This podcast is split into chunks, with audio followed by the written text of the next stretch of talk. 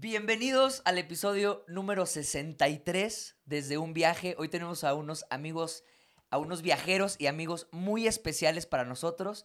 Démosle la bienvenida, me siento como Pati Chapoy. Plan B viajero.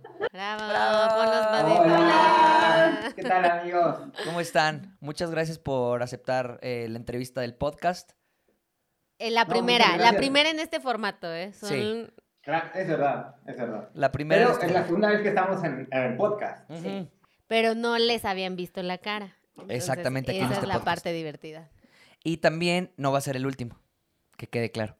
Ah, pero el próximo que sea en vivo. que Sí, ya, la pandemia, ya, el próximo tiene La que ser en vivo. Sí. Rusa, la de Oxford, la Pfizer, todas, y ya en vivo, güey. Exactamente. Este, este episodio les traemos un tema eh, que queríamos compartir también con otra pareja viajera que estuviera viviendo la misma situación. Es cómo viajar en pareja. Controversial, Y- divertido, trágico. Ah, Ay, ¿Y quién es Plan B viajero? nos van a contar. Nos van a Cuéntenos contar. quién es Plan B viajero. no, ah, pero- ah, sí, sí. Bienvenidos.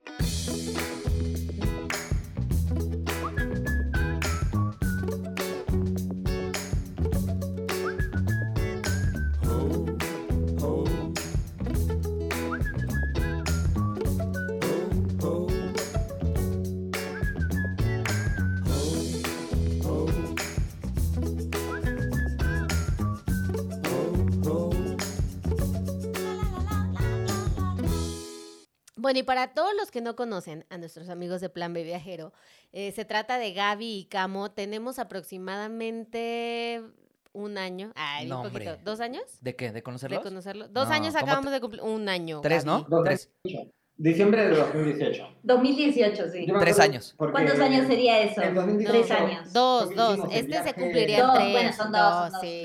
dos. De este mes no cuenta como Dos. un año, dos. Bueno, es verdad, es verdad, es verdad. Son dos años Sí, que tenemos de conocerlos. Sí, pero dos años que tenemos de conocerlos en persona, pero la realidad es que fueron amigos de Instagram, ¿no? Gracias a Instagram nació todo esto. Eh, son, en realidad la cuenta de Plan B se trata mucho sobre esta onda de viajero responsable, viajero sustentable. De hecho, tenemos un episodio que grabamos con ellos cuando estábamos en Vancouver. Sí. Aún me acuerdo. Estábamos por allá por Vancouver, grabamos un episodio con ellos para que vayan a escucharlo. Y, O sea, eh, ya los estás mandando a la chingada de este podcast. no, de este episodio. También para que conozcan esa otra parte, porque en este episodio no vamos a, a tocar Sí, nada bueno, de ese sí, tema. no, o sea, Sí. por si les interesa toda esta onda de viajar responsablemente. Eh, la verdad los queremos mucho, hemos hecho una amistad muy, muy chida, Muy chida, sí. a partir de esas dos únicas veces que nos hemos visto, donde casi morimos y donde se hizo este viaje por la Huasteca. Entonces, pero bueno, yo no voy a contar toda su historia, quiero que ellos la cuenten, eh, vayan a seguir sus cuentas obviamente, Claro. son súper chidas, tienen unas fotos hermosísimas, ahorita están en Oaxaca, entonces pues bienvenidos Gaby y Camo, un Ah, aplauso. desde un viaje. Ah, desde Ah, un espérame, viaje. tengo aquí unos aplausos. Aplausos ya. Ya los piqué, no los escucha nadie. Yo sí. ¿No los escuchan ustedes? No, no. No. Ah. Bueno. Ahí escuché una trompeta como triste. Sí, pero eso no. Ahí está, mira. ¡Bravo! ¡Bravo! Bienvenidos, bienvenidos. Ay Dios, cuánto público, Es que cuánto es un chingo los que los escuchan. Gracias. Cuéntenos, Gaby Camo. O sea, primero como una introducción Bueno. de ustedes y ahorita nos adentramos al tema de Sí. viajar en pareja. Bueno, nosotros somos eh, Gabriela y Camilo, yo soy argentina. Yo eh, mexicano. Camilo es mexicano. Mexicano Nos argentino. conocimos en el 2012 en Sí, bueno. Buenos Aires. Camilo llevaba siete años viviendo allá con su familia. Nos conocimos en un restaurante de, de la, de la ciudad de Buenos Aires. Nos hicimos amigos y al tiempo empezamos una relación amorosa que tardó mucho en decidir cuál era el nombre que tenía la relación hasta que, bueno, finalmente lo Claro, que éramos una pareja. Empezamos a salir como cuando empiezas a salir con alguien, que no era algo muy serio y vivíamos en Buenos Aires y cada quien tenía sus amigos y su vida y era como nos veíamos a veces. Que se empedaban y se daban sus besos y que luego ya, bueno, otra Ajá. vez. ah. No, mira, chócala. Eh, Y, eh, no, en, y en un, en un mom- momento sí, dijimos, de- o sea, yo quería viajar antes de conocerlo a él, yo, yo, yo ya había decidido un año antes que yo iba a dejar todo y me iba a ir a viajar. Y yo quería llegar a México porque yo estudiaba historia del arte y, y lo que me gustaba, la especialización que me gustaba era la cultura, las culturas de Mesoamérica. Entonces yo, mi, mi meca era México, bueno, la cultura meca, todo lo demás, ¿no? todo lo que ya sabemos. Y, y bueno, en el medio me encontré con un mexicano y, y dije, bueno, me voy para México y me suelo encargar. Ah, Y yo- O sea, lo, Yo llevaba, o sea, fue como tu gancho, como que dijiste, es de México y ahí me quedo y ahí busco la manera. No, no, no, no. a ver, yo a todo esto yo llevaba siete años viviendo en Argentina sin haber venido a México ni siquiera de visita ni nada. Porque, o sea, yo me fui por el trabajo de mi papá a los 13 años, entonces yo vivía con una vida de ir a la escuela, eh, o sea, fui a primaria, secundaria, prepa en Argentina y la universidad. Ah, o sea, ¿no Entonces, regresaste o en sea, siete años a México? No, no regresé en siete No años. mames. Entonces, yo quería regresar, güey. Tenía en mi cabeza. ¿Sabes qué? Lo que más, más, más me, me, me daban ganas de regresar, además de volver a mi país, obvio. Comer. Los tacos, güey. Sí. No mames, ricos eso- tacos, güey. iba a decir eso de mamada. pastor, güey. De michote. cu- Cuando no era vegano, porque bueno, Y ahora después, después veganos. vino acá y se hizo vegano, así que.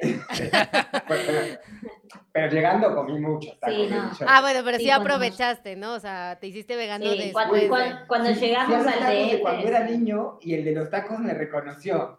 Eso No mames. increíble. ¿Sí? Sí. ¿Camilo eres Sí, tú? sí, sí. Hijo, ven a mí, por Sí. lo mismo de siempre, siete de pastor. Más o menos, sí. Pero además el tipo seguía en, el mismo, en la misma esquina ahí de Coyoacán igual. y todo Pues es que los tacos en Eh, México rara vez Se cambian de lugar, güey. Sí, escogen un lugar y ahí son bautizados y ahí mueren, güey, esos mismos Sí. tacos. Sí. no. Sí, no, pero bueno, y nada, cada uno, al principio cada uno iba a viajar por su lado y al final como que dejamos de hacernos los orgullosos y dijimos, bueno, en realidad queremos viajar juntos y, y nos fuimos a viajar juntos por Latinoamérica, eso así como muy resumido. Estuvimos Claro, un claro. año viajando por Latinoamérica y llegamos a México y lo demás es historia. Ah, qué chido. qué Pero chido. ya cuando empezaron a viajar, ¿ya eran novios o todavía seguían esta No, todavía no le, no, no, no, decí- jurábamos que éramos amigos. Ey, Claro.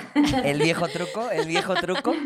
De, o sea, yo, o sea, sí, sí te quiero, pero, o sea. ¿Y cuál era el motivo de esta como indecisión de Ay, sí, si- tía. No, o sea, La psicóloga.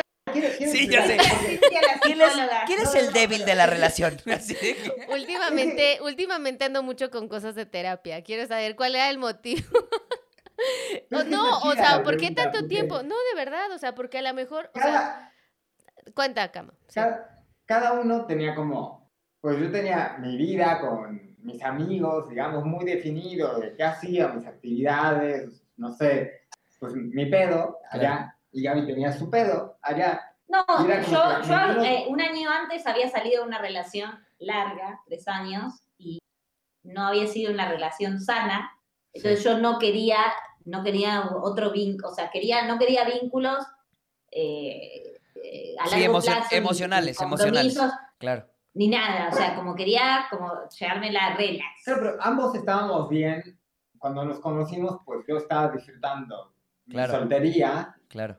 Gaby estaba disfrutando su soltería, la estábamos pasando chido cada quien en su pedo, y estaba chido vernos, juntarnos, ser amigos. Oye, y si no tenían a nadie en común, ¿cómo se conocieron? ¿No? en el ¿Cómo- restaurante. Así, pero al azar. Ah, o sea, fue. no, Trabajaban trabajamos, juntos. Trabajamos, Trabajábamos Ah, ahí juntos En un, en un restaurante donde patinaban. Ah, sí. Sí. No, yo, ¿No? claro, yo- yo repartía pizzas patinando en rollers. Ah. Entonces yo, yo iba por, por la ciudad de Buenos Aires en rollers patinando. Ah, yo me hice una historia en mi cabeza que ustedes trabajaban en un restaurante donde patinas y pides la orden. O sea, yo eso tenía en mi cabeza de ustedes. Y dije, ay, No, qué no, chingón, quiero no. trabajar ahí. Repartías pat- No, o sea, no, él, él patinaba, él patinaba. Ah, Pero tú Yo repart- patinaba, Yo patinaba. pero tú No, repartías pizzas patinando. O sea, era, era un delirio, porque yo una vez sí fui a trabajar con los patines. A ver, ¿qué, qué, qué, qué dices, Cintia? Ah, que era patinando porque era cosa de la pizza o porque tú querías patinar. No, pues porque llegaba más rápido, ¿no? Me imagino. Porque se ve más cool. Era la, la, la pizzería. Ah, o sea, eh, era la era una pizzería. pizzería, digamos, fresa, cara, de Buenos Aires. Y como que lo que le hacía como su toque distintivo del mamón era que un güey en patines te llevaba la pizza a tu casa. Ajá, vestido de Y yo era el güey en patines. más, más o menos. Así, así, o sea, también agarraban, contrataban a gente que no sabía patinar y aprendían a patinar eh, durante el trabajo. Y una vez No mames, putazazos. un chico agarra, sale con una caja, con una pila así de, de pizzas y el chico era un desastre, la verdad.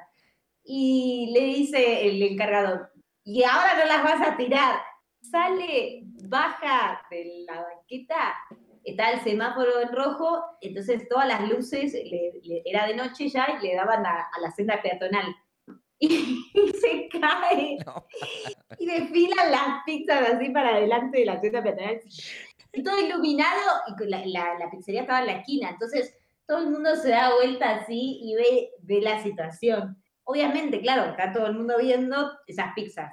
Las tuvieron que entrar, tirarlas, Claro. hacer los pedidos todo de vuelta y mandarlo de vuelta. O sea, no fue. No yo me morí de la risa. Estaba muy chido como primer trabajo cuando eres adolescente porque, güey, estás patinando, güey. ¿Qué más quieres hacer, Sí, güey? sí, no Tú mames. hubieras sido feliz. Yo hubiera sido feliz. Por eso digo que yo, yo pensé que estaban trabajando en un restaurante donde patinaban y ya sabes, de esos, de esos, de los ajá. 80, bueno, de los Sí. 70. Yo dije, no mames, güey, yo quiero trabajar en un restaurante así, güey, qué chingón. No, güey. pero re cansado de eso. No, pero Sí, o sea, seguramente, lo- lo feo sí. cuando, cuando te tocaba un pedido lejos, porque había una parte que había unas vías de tren y tenías que pasar las vías de tren y Ah, hueva, sí, o sea, sí, sí, sí. Tienes que pasar con los patines así como Sí. medio saltándolo. Oye, Que y te esas- mandaron una pinche calle terracería, güey, y tú patinando así, güey, para poder Y llegar. esas güey. entregas eran a todo. No, bueno, no, no, eran todas de, de asfaltadas, Sí. pero sí Ah, era. ok, era- ok, ok. y- Pero y- eran a y toda los Buenos Aires. se Ah. hacían los cool. ¿Eh? ¿Eran a todo Buenos Aires o así No, como- no, no, era No, una zona. solo Ah. Por zonas, o sea, era una cadena que tenía varias. A mí me tocaba la parte de Palermo Hollywood. Ay, qué Ay, ay, ay. fresas. ¿Qué tal la propa ahí, oye? Yo cuando fui la primera vez a Buenos Aires, le decía siempre a mis amigos así de, yo quiero vivir en Palermo, Hol-". o sea, era como mi... Tu to- sueño. Sí, es que me encantó esa Palermo está zona. bien Eso está bien chido, güey. Sí. Era- Bueno, yo vivía, yo vivía en Palermo Sojo. Qué chido. No, no, no lo ubico ya. Y aparte había un montón de Palermo tiendas Sojo donde así. está Plaza Serrano. Sí. Ah, ya, ya, ya, sí, ya, sí, ya, ya. sí. Está chido también ese lu- esa zona. Por ahí estaba chido. el hostal donde yo me quedé. Entonces, como que caminábamos todo el tiempo ahí. Me compré, yo me acuerdo, unas chanclitas así como muy acá, muy a la moda, ¿no? Muy un cinturón. Sí, sí, porque ¿sabes cómo eran? Como pata de gallo, pero tenían como una telita. No, Ah. una telita que llegaba así al chamorro. ¿Sabes cómo? Eh, Sí, como que te envuelve el pie, ¿sabes? te Como que envuelve el pie y Ah, la ok, telita, ok. y la Hasta telita arriba. subía hasta arriba, ajá, pero era Estaban una chidas. chanclita pata de gallo. Creo que todavía las tiene, pero nunca se las ha No, puesto. mi mamá me las tiró. Ah, bueno. sí, gracias me dijo que Dios. estaban No. muy viejas. Pero estaban chidas, o sea, la verdad estaban muy chidas. Nos conocimos ahí y decidimos viajar. Pero, como todavía éramos amigos cuando empezamos a Ajá, viajar, ajá. invitamos a viajar a más amigos. Ah, ok, Entonces, ok. Empezamos a viajar con dos, Dos amigos más. amigos de, de mi... Desde, míos de-. Buenos Aires. Desde Buenos Sí. Aires. Ok. Pero nosotros éramos amigos, pero queríamos habitación privada. ¡Ah, el amigo! a huevo, a huevo. No, somos compadres, pero pues no sé, queremos dormir juntos. Dormimos juntos, nos da fría la noche. Y entonces iniciaron el viaje con más gente. Con dos más, sí. Que llegaron hasta Ecuador y después se volvieron. ¿Pero era el plan desde el principio o más bien como que se echaron para atrás y... O, o sea, hablamos con Gaby, o sea, pues la idea era viajar a México y dijimos, bueno, pues digámosle a mis amigos a ver si Sí. alguien quiere venir. Y ellos dijeron que iban a, a llegar hasta donde podían. Sí, y los, un día nos, Ah, nos huevo. estábamos tomando unas chelas y le dijimos con Gaby, ay, los queríamos, queríamos ver si, si quieren venir a viajar con nosotros. Y ellos, a huevo, pues obvio. eh, O sea, medio que se sumaron a nuestro, a nuestro plan. Sí, sí, sí. sí, sí, sí. o sea, primero Porque- lo planeamos Gaby y yo y los invitamos. Claro, porque tipo, yo quería visitar a huevo Pachacamac en Lima y no es como que estaba en sus planes y yo Claro, claro. vamos a ir a Pachacamac. o sea. ¿Y qué tal estuvo todo ese viaje? O sea, en un principio en plan de amigos, con más gente, o sea, ¿estuvo No, chido? bueno, Ah, al- por eso llegamos hasta Ecuador, porque no funcionó. Son no. divertidos, pero la convivencia es difícil. Sí, porque, sí. o sea, nosotros queremos, o sea, éramos amigos, pero, o sea, de repente como que cada vez todo se va volviendo más formal, más formal, más formal, Ujú. y necesitas tu espacio de pareja, como momentos de pareja, y así como que estar en el mood amigos todo el tiempo con los amigos con los que íbamos Claro, sí, que tampoco nos íbamos a cortar y los íbamos a dejar a ellos. Ay, no, pues ustedes arréglense. Claro. A nosotros nos Eh, pasó algo similar también. O sea, empezamos tres eh, y al final esta persona eh, pues claudicó también. Dijo, no, ya no puedo, ya.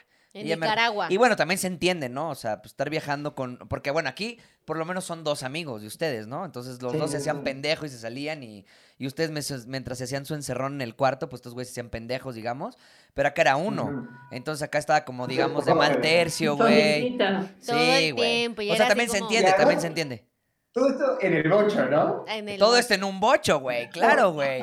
O sea, imagínate, güey. O sea, también es entendible, güey. No, y aparte era como que... extremo. Sí, eh, l- Obviamente íbamos ahorrando mucho, ¿no? Entonces llegábamos así cuando no. no teníamos hospedajes, cuando no teníamos hospedaje así con Couchsurfing, que era como viajábamos, eh, pues agarrábamos un hotelito muy barato para no gastar tanto, no sé qué, y era hacerlo siempre en, Entre tres. entre tres personas Claro. en un cuarto. El problema era que él roncaba exageradamente y Gus, yo me duermo, o sea, yo me Ah, sí. pierdo al segundo dos, yo ya no sé absolutamente y no escucho nada, o sea, tiene que haber algo muy fuerte como para que yo me despierte y Gus no. Entonces ya también era así de, no mames, roncas un chorro, tapones, y sabes, o sea, Sí. como que eso se empezó a volver y él no podía rentar una habitación solo porque salía carísimo, entonces... No, y todo nos lo dividíamos entre tres al final. Pero bueno, eso era, eso era nada. O sea, más bien para él, pues también de seguro fue súper cansado estar con, con una pinche pareja, ¿no? Una cosa que dijo cuando se fue es No valen madre. No, aparte, aparte, no, fue como que él sentía que obviamente nosotros dos siempre apoyábamos una decisión y él estaba solo. Claro. Y Claro. esa, claro, esa era la parte cuando son cuatro y son dos random y ustedes como pareja, pues ahí se nivela. Pero acá la nivelación siempre era como que Gus me apoyaba a mí. Entonces decía, no, pues es que no Claro. mames, o sea, siempre están ustedes dos contra mí. Y era esa onda de que él se sentía Claro. atacado. Igual te digo que le dábamos la vuelta, o sea, el- el- al inicio jugábamos mucho al truco y apostábamos, eh, si perdés tenés que comprar tal cosa, ¿no? De hecho, nuestra primer pelea fue por jugar al truco. No, entre nosotros no podemos jugar al truco porque nos peleamos, pero... ¿Cómo, cómo, cómo, cómo, cómo se juega el eh, truco? ¿Cómo se juega el truco? No, es la... Es, es, Otro día es- podemos hacer un es- podcast es del truco. tres cartas por ronda. Es como el póker, pero argentino. Un póker argentino, yo. Sí, no sé. Yo Ok. jugué con unos brasileños, algo así, creo que era ese juego. Eh, eh, hay, hay, hay Es con la baraja española Ajá. y cada carta tiene un valor, son tres cartas, se hace una ronda. Primero haces el envido, que si tienes dos cartas del mismo palo se suman y tienes envido, entonces tienes que cantarlo. Ok, si el ok, otro ok. tienes, no tienes como de engañar al otro. Pero la cosa es muy de engañar al otro con que, este- porque vos podés decir truco y capaz que no tenés nada y lo cantaste. Sí, como bluff. se- Andas blofeando se re-. Ajá, Sí. se retira, bocanás. Bueno, y la Ya, cosa es ya, que ya. uno de nuestros amigos estaba jugando contra Camilo y yo estaba, le estaba viendo las cartas a nuestro otro amigo. Y él juraba que yo era fiel a él, ¿no? Entonces yo le hice señas, o sea, porque yo sabía que iba a compartir el botín A con ver, pero- Camilo. Entonces, entonces yo le hice la, le, le dije las cartas a Camilo y le ganamos. Y él y nuestro amigo nunca se enteró hasta años después. Y ahorita que lo va a escuchar. Claro, pero a ver, también tú con él tienes una relación. o sea, Sí, son- obvio, obvio, pero la cosa es que él pensaba que yo no Sí, lo sí, iba a cagar y yo estaba, o sea, yo dije el botín yo lo voy a compartir con Camilo, Claro, yo se lo voy a porque ayudar a era Camilo. una, una caja de bonobones. Era una caja de Estábamos en Perú. Entonces, hace rato ya no comíamos bonobones, porque en Argentina vas a una tiendita y te compras un bonobón, pero cuando sales, pues ya no están así.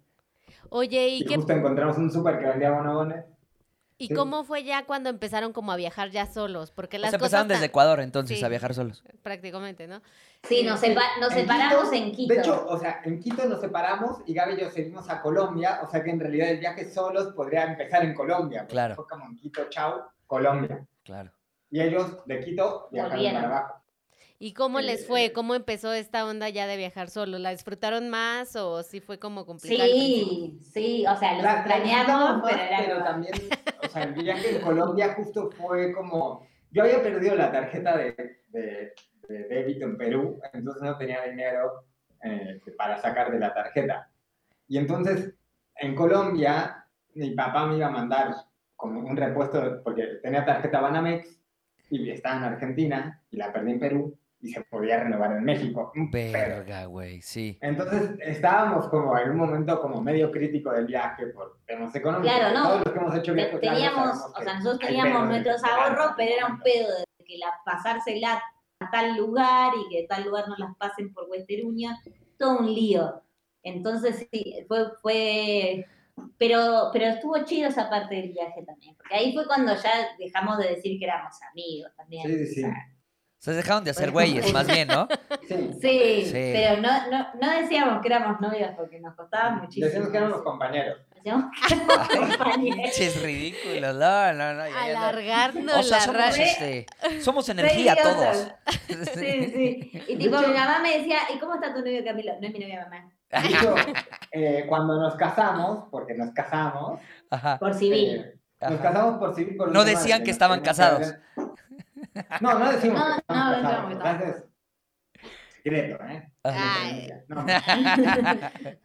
Nos casamos porque nos queríamos quedar, o sea, en un momento nuestro plan era volver a Argentina y de repente era, ah, no, pero estamos bien en México. ¿Cómo es la forma en la que más fácil nos podemos quedar en México? Pues nos casamos. Claro, Y ya. claro, claro, claro. Amor, me va a venir a buscar. Pero pues estamos casados de verdad. vivimos Sí, juntos, no pasa Son novios y se No aman. Digo, no son novios, son esposos Sí, y sí. se aman. No, pero me, co- me costaba, eh, o sea, yo no creo en el matrimonio desde que tengo cinco años que decía que no me quería casar y de pronto me veía en esa situación. Gaby, a los cinco años tenías esos pensamientos. Sí, yo ya tenía esos pensamientos. ¿Por qué? La realidad es que el argentino es así. El argentino tiene pensamientos muy profundos. desde A muy una edad, a una edad muy Sí, niña. Sí, Y sí. el argentino es azotado, güey. Eso hay que decirlo. Sí, sí, sí, sí. sí. Yo he visto a niñitos argentinos, así, el otro día le estaba contando a Gus que sí, una argentina que tiene una hija y empieza así de la niñita, o sea, debe tener unos siete años y la está grabando la mamá y dice, estoy muy enojada, eh, porque esto dice que es para nenes y no, yo soy nena y él es nene, todos somos iguales y empieza como bien profunda, una niñita. Sí, sí, sí. Eso me gusta mucho. Y cuando yo fui a Argentina le decía a Gus, me Sí, eso nos encantan encantaba mucho. los niños argentinos y su manera de pensar tan. O Ma- sea, tan más bien cómo la sociedad los trata, ¿sabes? O sea, con los- Claro. y ya hemos hablado en podcast de esto, o sea, cómo la sociedad abre esto, así como para que lo- los niños son igual de importantes que el adulto. En cambio, en México, pues no. es, a ver, pinche morro, váyase para allá. Estamos aquí Les los- dejan los- una mesita los para grandes. los niños. Estamos acá los grandes. avientan por allá. Entonces ajá. acá como que Sí. sí hay más inclusión entre, no importa las edades, y sí, pues justamente creo que por eso existen estos pensamientos. Pero, pero también hay que decir que el argentino es como más, pues más dramático y filosófico que un mexicano, güey. ¿No? Porque el mexicano es más como, ay, güey, espérate, no pasa nada ya. Y el, y el, y el argentino es más apasionado, más filosófico. O sea, entra en otros debates ya más existenciales que un mexicano. El, el argentino es más apasionado que el mexicano en general para lo que sea. Sí, sí, sí, sí. es sí. impresionante. es Ya sea. No, más pesado, díganlo, díganlo. eh, no sé qué, no sé cuánto. No, pero tampoco nos queremos echar a los argentinos encima. O sea, No. está chido. Sí. No, pero somos más intensos, intenso. o sea, no, o sea, sacar en una mesa Eh. familiar, hablar de religión, de, de, de política y estás hasta mañana. o De sea, no fútbol. para más. O sea, habla O de, de fútbol, fútbol. sí. o sea, eso se vuelve una locura. Pero eso me gustó un chorro. O sea, yo cuando te lo juro, o sea, me encantó ver así, hablando más de los niños, o sea, cómo ver los niños, cómo los niños, porque obviamente estamos hablando de que si así piensan de niños, obviamente por eso el argentino es como es, ¿no? O sea, tan apasionado Sí, con todas estas sí. cosas. Tiene un pensamiento más crítico también. Y es como se que presta. los niñitos defienden mucho su punto de vista y yo creo esto, o sea, porque pasamos Navidad con una familia donde Ajá, había sí. como muchos niños que al momento de estar discutiendo X punto, que ya no me acuerdo, eh, le o sea, el niño quería opinar y toda la gente era como, y sí, a ver, ¿qué quieres decir? Pero ¿por qué piensas eso? ¿Sabes? Como que le empiezan a, en México eso no sucede, o sea, en México es como, ah, ok, a lo que estamos nosotros, ¿sabes? O ok, sea, como que- Carlitos, a Claro. chingar a su madre, a ver. ya Bueno, vete a jugar porque estamos aquí los adultos. O sea, Bórrale la chingada. eso es súper común y eso sucede siempre en México. Y allá no. Pero a ver, allá- también te voy a poner otro punto. O sea, voy a defender a mi país aquí. También te voy a poner un punto. Yo puedo tolerar a los morros y puedo estar ahí. Imagínate tú ahorita así en la pandemia, vamos a poner. la pandemia.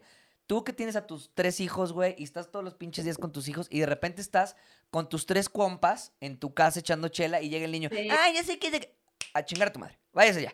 Quiero estar tres... Ajá. Sí, güey, o sea, quiero estar tres horas con mis amigos, no estén mamando, o sea, Yo también. soy- Entiendo las dos partes. güey. O sea, a mí me, o sea, todo bien con la gente que tenga hijos y todo. Esta Claro. parte que sea hijos. Pero me, Sí, ya sé. a veces Tópico, cuando hijos. los niños, los niños son muy intensos y quieren llamar mucho la atención. y Tú estás con tus compas y quieres estar con tus compas, güey. Una vez estábamos con unos, unas personas que ni siquiera conocíamos, que eran amigos de una, amigos de alguien. Sí, ahí, Y estaban, estaban. ahí estaban, Y estaba el chamaco, güey, que quería que juegue con él. Y pues yo quería estar con los adultos sentados. Claro. Y me agarraba el brazo y me pellizcaba para que lo mire. Y yo como mirando hacia la mamá como, güey, dile algo. Sea, yo no le voy a decir nada. No, pero yo, no, con, yo no soy para con Camilo siempre estamos los dos, O sea, no- tienen no- un mal con él porque se dan cuenta que yo les clavo una mirada así como fulminadora, que es a mí no te va a hacer. Yo como, como soy un poco O más sea, bonachón, como que Sí. ser como buena onda, se agarran el Siempre son fan de él y a mí me dejan en paz. Yo, por Está ejemplo, chido, y me llevo chido, pero Ah, no sí. me el brazo, a mí me O maman sea, los morros y yo empiezo a jugar con ellos. Eh, vamos Y a poner- en la misma en la misma hipótesis. Estoy en la peda, me voy a jugar con los niños, juego con los morros, la chingada. Pero digo, ya jugué una hora contigo. Ya vete a la verga porque ya quiero estar con mis amigos. Entonces, güey, lo que pasa es que obviamente el morro, güey, como es un morro, quiere jugar durante seis días, güey. y tú nada más querías jugar una hora. Entonces, No, y los papás felices, güey, de que hay un güey. Sí, exactamente, güey. Exact- Entonces ya llega un punto en que tú pues estás dándole largas al niño, ¿no? Como, no, sí, ahorita jugamos, espérame, déjame echar una. Ah, sí, sí, ahorita, ahorita. Váyanse a correr por allá y ahorita. Esa es la que yo siempre Entonces aplico. ya- Ahorita voy, ahorita Sí, voy. sí, yo te busco. Sí, güey, sí. Pobre. Pero, o sea, a mí sí me gustan los morros, pero hay veces que digo, güey, estoy aquí en la fiesta con mis compas, o tenía mucho tiempo que no los veía o así, entonces sí me gustan, pero un ratito. Pero también te entiendo como, por ejemplo, esta parte que tú dices de que ya nos estamos metiendo los morros, ¿no? Que los papás, por ejemplo, ahorita son bien pinches, este, si tú eres papá y nos estás escuchando, te voy a dar un, el mejor consejo de tu vida. Tú eres papá, güey, y estás viendo que medio eh, le incomoda al ajeno, güey. Por favor, di- corrige a tu hijo. Porque te voy a decir, es que a mí me caga, güey, a veces, güey. Deja en paz, que, que Ajá. dejen paz al otro. Como Porque que- ¿Tú uno, crees que tú uno le está como muy incómodo Sí. de que eso, ay, corazón, me está pellizcando, me Exacto. duele, y los padres no hacen nada, es incómodo para el tercero. Exactamente. Entonces, Para- yo no soy esa clase. Viste que hay adultos que es como. Ven un niño corriendo y. "Shh, No corras. Así a un niño cualquiera en la Claro, calle. claro, claro, Yo claro. no soy esa clase de persona. Yo no soy quien para regañar a un niño. Ajeno, aparte. Eso le toca a los papás. Claro. Ajeno. Y me siento muy incómodo encima que el niño me esté pellizcando el brazo enfrente de su papá y yo Claro. tenerlo que regañar no lo voy a hacer. Claro, claro, claro. Sí, pero por ejemplo, no sé, hay pasa que a lo mejor estás en tu casa y el niño se sube a los- al, al asiento, porque por ejemplo en nuestra, en nuestra época era de que los, la mamá nada más te veía, güey, aquí en México. Así tú te subías a un cojín o a una silla o hacías algo incorrecto, tu mamá nada más te volteaba a ver así de que, ahorita vas a ver, cabrón, ahorita vas. Y Te güey, echaban la te mirada bajabas, güey. asesina. Y ahorita como somos más permisivos, es como que, ay, no, no hagas eso, Raulito. no lo hagas. Y obviamente el otro güey así que, güey, me caga que se suban mis sillones. O sea, no sé. ¿sabes? Entonces, sí entiendo Claro. esa Claro. parte, pero también entiendo que como que en tu casa chido y con las otras personas, pues también un poquito de... Yo estoy en la mitad entre papá argentino, papá mexicano, güey. Porque también me gustaría tener mi espacio de adultos y también de repente, ok, estamos aquí con los morros, jugamos y ca- platicamos todos, pero a veces, pues no, güey. Váyanse a jugar allá ustedes, morros. Sí. Y yo quiero, para los papás, si alguien se ofendió con lo que dije, que puede ser, yo de niño era el niño más insoportable Ah, del mundo. Ah, yo me también. tuvieron que haber regañado Ah, frente de sus amigos, porque cuando se juntaban con sus amigos yo era el pinche niño que quería la atención de toda la reunión.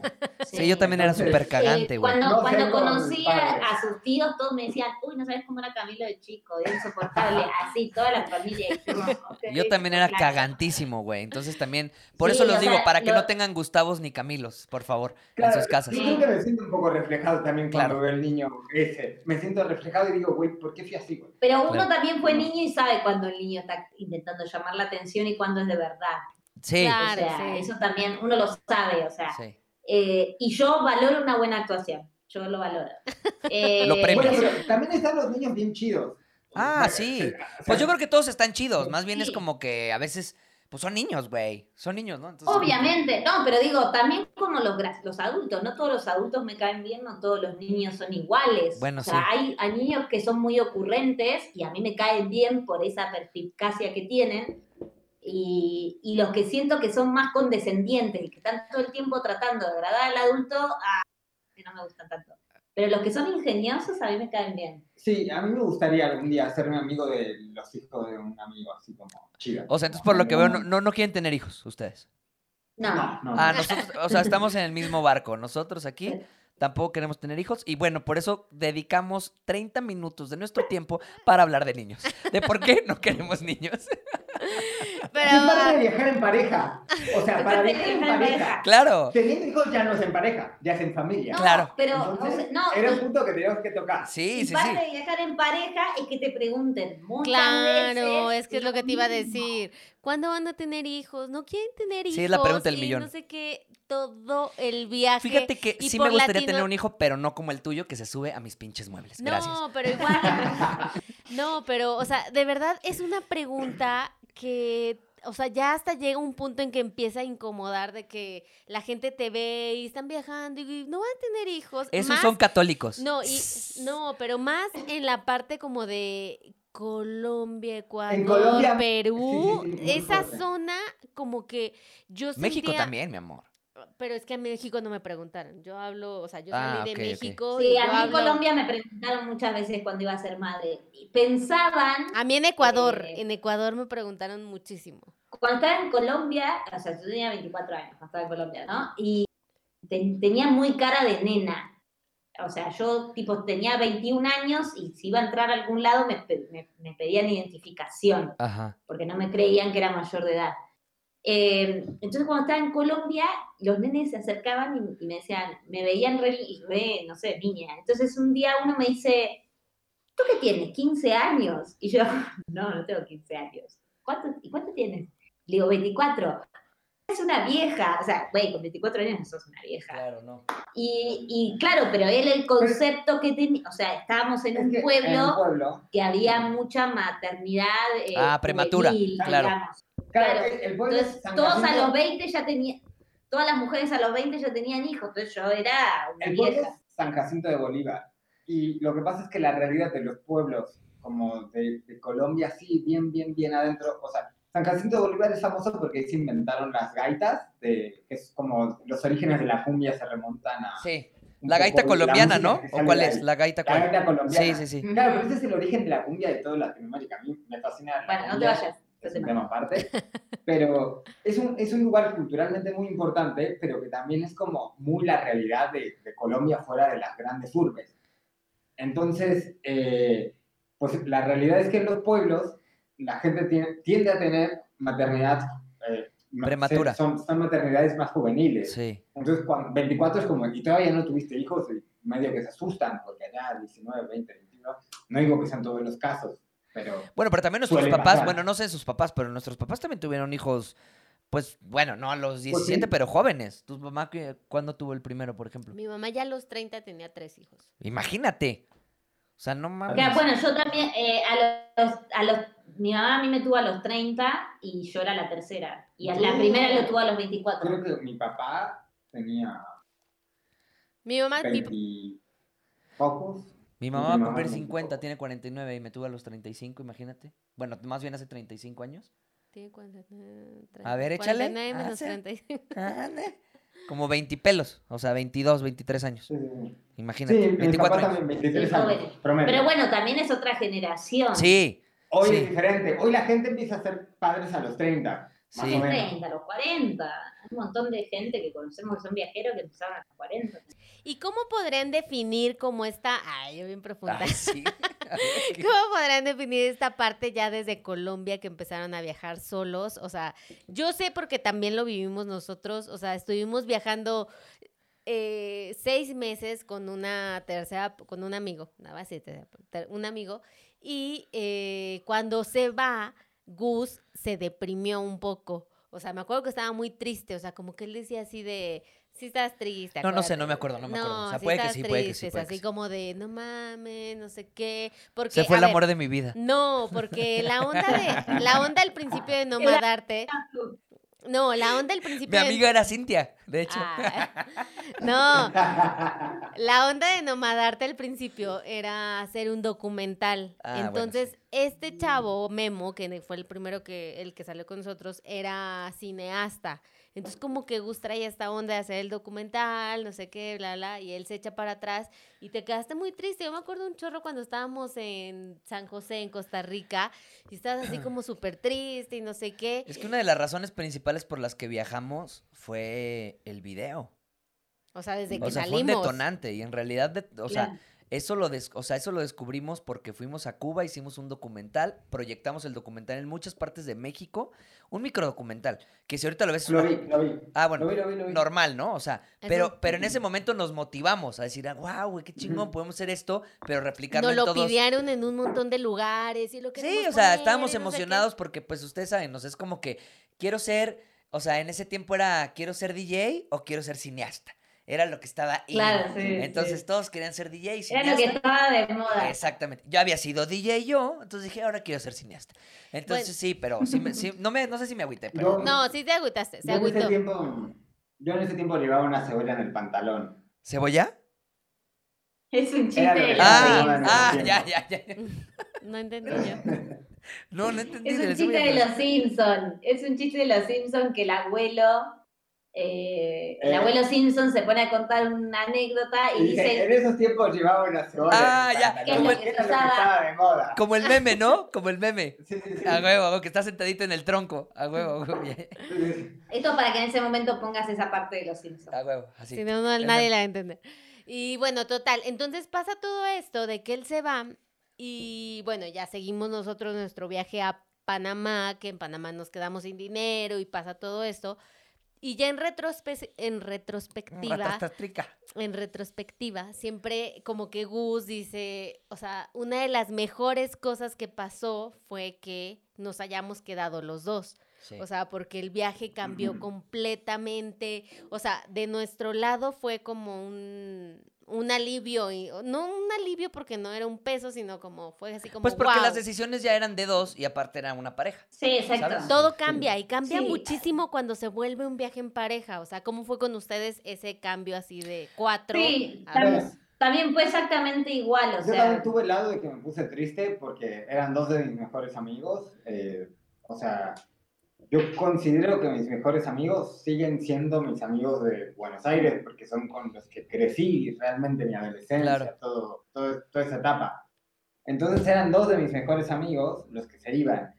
Y por un lado era un alivio porque también nos estábamos como igual peleando mucho, como que ya nos, o sea, Mucho roce. mucho conflicto en el día a día, mucho Mucha roce en el fricción. día a día. O sea, Sí. no era, no era algo personal, sino del día a día, de la Sí. convivencia. de, ah, yo quiero ir para allá, no, yo para allá. Sí, sí, sí, sí, sí, tal cual, tal cual.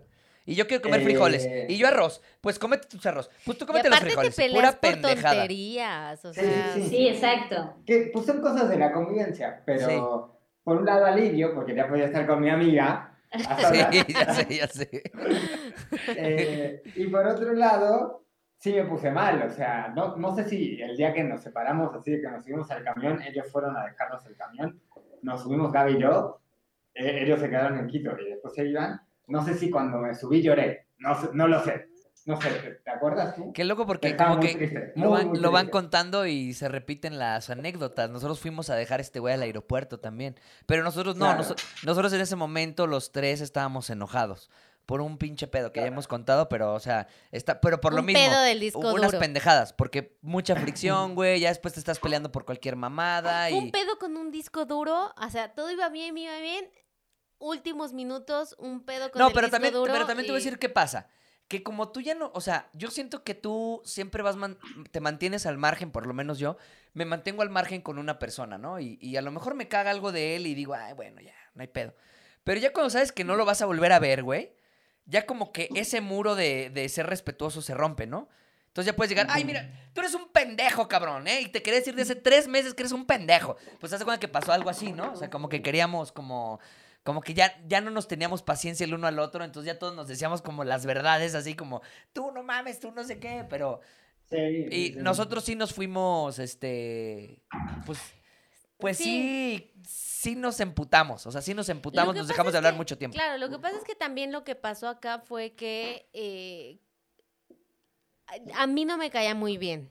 O sea, me caía muy bien. No, no, no, no. O sea, Fuertes declaraciones en el podcast no, número 63. lo que pasa es que era, me caía muy bien en plan de amigos. Pobre, pobre momo que no. Sí. No. No de, no de trío. No, me caía muy bien en plan amigos, San Luis, vas a una peda, eh, vas a tomarte unas chelas. O sea, me puede suceder hasta con mi mejor amigo Ajá. ahorita. O sea, el pedo Sí, de la convivencia en un viaje es muy estresante. Es muy fuerte, es muy fuerte. eh, o Ustedes sea, lo saben. Te, te entiendo, Cintia. O sea, hay amigos que vos te llevas súper chido, pero no puedes convivir eh, tanto. todo el tiempo con esa persona. O sea, a mí me Claro. pasó Sí. que yo me, me fui a vivir con mi mejor amigo, no aguantamos ni tres meses juntos. O sea, Exacto. Gracias, Gaby. éramos súper incompatibles. También con. O sea, Gracias, Gaby, por solucionar toda esta situación. No, Gracias, gracias Gaby, por, Eh. por, gracias, Gaby, por este, suavizar toda esta situación de las declaraciones de Cintia. no, porque No, no, entiendo lo que le pasa Ah, a sí, Cintia. Es que a mí O me sea, caía era- muy bien. Por algo dije, hay que viajar juntos. o sea, hay que hacer este viaje Sí, sí, sí, todos. sí, sí. Porque me caes muy bien, me da mucha risa. O sea, era bien. Es, muy chido. O sea, yo sé que es chido en plan amigos.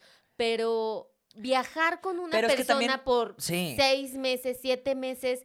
24 horas. Si ya con una pareja que amas es complicado, o sea, con una persona que, que es tu amigo nada más, no mames, te termina hartando. Entonces a mí llegó un punto en el que ya me hartaba demasiado. Sí. La verdad, o sea, aquí la situación es que a mí fue la que me hartó. Fuertes Entonces. Él y yo, pero era mutuo, era mutuo, era mutuo. O sea, no era así como que ay, yo la traía contra él y él me amaba. o sea, Estaban no. celosos el uno del otro. Sí. Porque se enamoraron de mí los dos. Se enamoraron de mí los dos. Pero, a ver, acá lo que pasó es que como era mutuo, Gus tenía que suavizar la Yo me situación. sentía horrible también. Sí, Gus tenía que suavizarla, o sea, porque al final a mí, o sea, él decía algo y yo no mames, y pasaba algo y no mames. Y después ellos parecían, ellos parecían novios porque ellos se peleaban por pendejadas. Sí. Entonces era de que, ¿qué vamos a comer? Y Cintia, pues yo quiero una hamburguesa. Y el otro güey, pues yo una torta. Y o sea, obviamente, en el- y yo, güey, ya, o sea, ¿Qué un- quieres tú, Gus? Y toda la decisión recaía contra No. él. Sí, claro. Sí. No, qué garrón, Sí, qué era, era, sí era pesadito, porque yo también era, terminé siendo el conciliador de todo, así como, no, a ver, a ver, a ver. Y no, güey, manejaba conciliador, güey, este, no, no, no. no. No, sí fue, fue muy, muy pesada como toda esa parte. Y al final como que el día que nos despedimos, o sea, ya como que todo explotó y como que él también soltó y se hizo un pedo horrible. Pues nos sentimos pero- incómodos los tres, pero bueno, igual, independientemente de eso, este, pues chido, o sea, chido, chido. Sí. No, Sí. no, todo terminó, o sea, ya está bien todo ahorita, Sí. ¿verdad? Y regresa, y Hasta regresa, ahora. sí. Hasta el día de hoy que Cintia dijo que le caga desde que nació. No.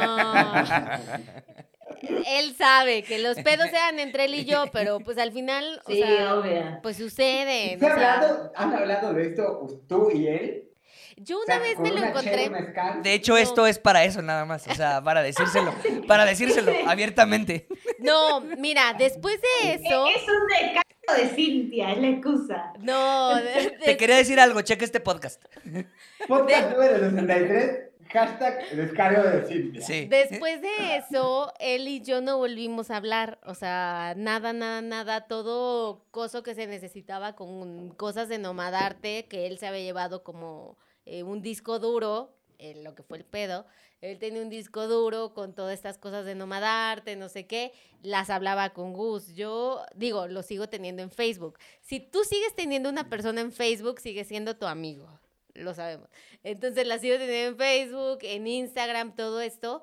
Y, y todo, o sea, yo una vez me lo encontré en un bar, nos saludamos súper bien, pero extrañamente no hemos vuelto a coincidir. O sea, no Bueno, es que sí, tampoco hemos salido y así, pero sí. No coincidimos nada, nada, nada en San Luis, a pesar de que San Luis es mi ruña, no coincidimos, no hemos vuelto a hablar, nada, pero pues normal. Espero que todo esté normal. Pero bueno, este podcast es de parejas, Ah, ¿verdad? sí. Este, Que, com- que come momo abajo sin Sí, todo por favor. de su lado.